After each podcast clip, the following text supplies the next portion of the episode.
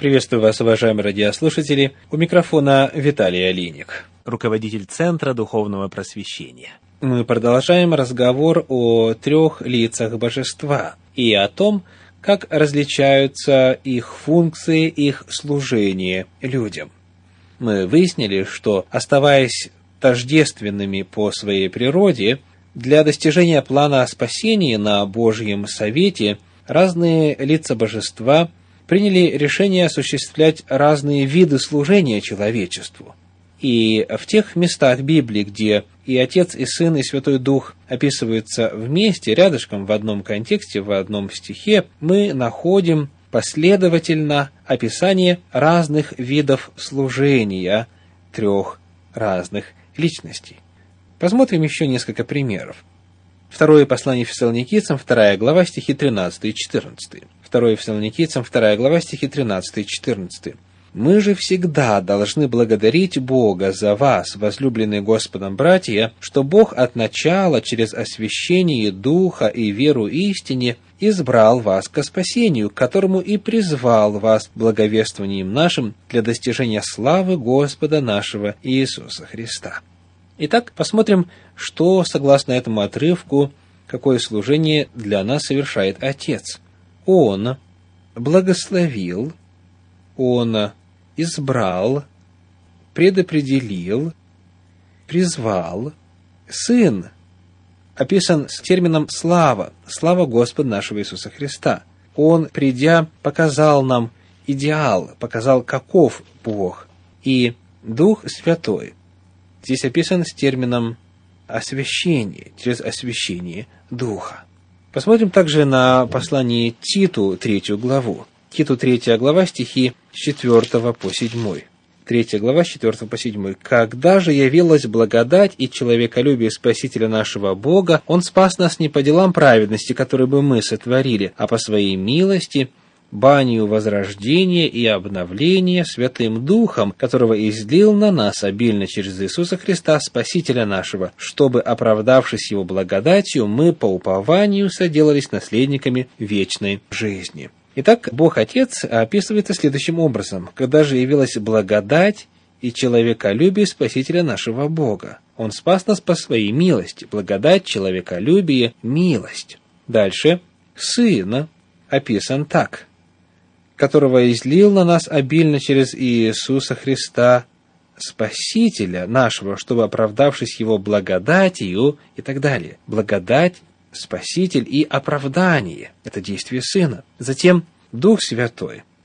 Сказано «банию возрождения и обновления Святым Духом». Возрождение и обновление – когда мы сравниваем то, что мы узнали вот в этих двух стихах и в трех отрывках во время предыдущей программы, где описываются все три лица божества, мы видим, что Отец, Сын и Дух Святой, описываясь по-разному, в смысле различий в служении по отношению друг к другу, тем не менее представлены одинаково. То есть Отец последовательно описывается такими словами, как предведение, любовь, избрание, предопределение, призвание, благодать и так далее. Сын последовательно описывается такими терминами, как окропление кровью, благодать, искупление, прощение, спасение, оправдание. И Дух Святой последовательно описывается такими словами, как освящение, общение, запечатление, возрождение, обновление и так далее. То есть мы видим, как они, совершая разные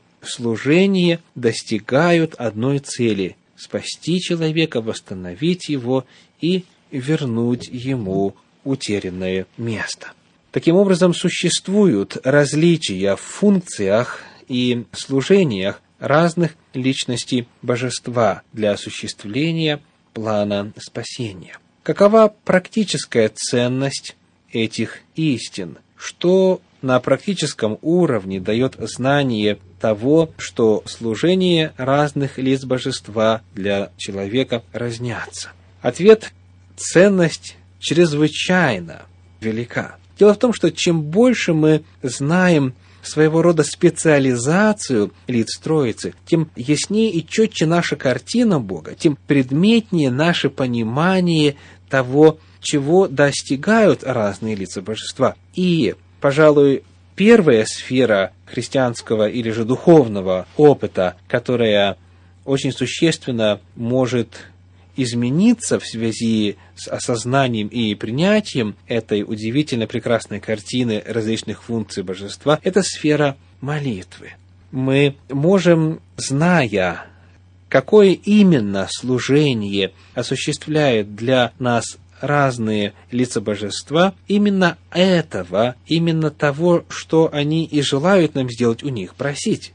То есть у Отца просить благословения и руководства, у Него просить мудрости и ведения, у Сына оправдания и спасения, у Духа Святого возрождения, обновления, освящения и так далее. То есть, зная, чем отличаются разные лица в Троице по своему служению, нам, зная, каких целей каждая из ипостасей достигает в плане спасения, мы можем лучше пользоваться всеми этими огромными преимуществами и в своей молитве обращаться к разным лицам божества. Мы можем молиться напрямую Иисусу Христу, не только во имя Иисуса Христа Богу Отцу, но и Ему самому непосредственно, прося именно то, что Он по Священному Писанию больше всего желает совершить для людей. В книге «Деяния апостолов» в 7 главе в стихах 59 и 60 мы находим пример молитвы Иисусу Христу, Ему напрямую. Деяния апостолов, 7 глава, стихи 59 и 60. «И побивали камнями Стефана, который молился и говорил, «Господи Иисусе, прими дух мой!» И, преклонив колено, воскликнул громким голосом, «Господи, не вмени им греха сего!» И, сказав сие, почил. Предсмертная молитва первомученика Стефана, который молился Господу Иисусу. Мы находим также еще в первом послании Тимофею, в первой главе, 12 стих. 1 Тимофею, 1 глава, 12 стих. «Благодарю давшего мне силу Христа Иисуса Господа нашего, что Он признал меня верным, определив на служение». Павел благодарит Христа Иисуса, Господа нашего. Он обращается к Нему напрямую. Таким образом, можно молиться Отцу, можно молиться Сыну. И эта молитва может быть совершенно разной, потому что разные личности божества совершают разное служение человечеству. А можно ли молиться Духу Святому напрямую? Мы в свое время исследовали, является ли Дух Святой личностью, и выяснили, что у него есть разум, чувство и воля, все три главных необходимых составляющих личности. Дух Святой – личность как Бог Отец, так и Сын, обладающая равной божественной природой. Соответственно, к нему как к отдельной личности можно обращаться так же, как к Богу Отцу и Богу Сыну.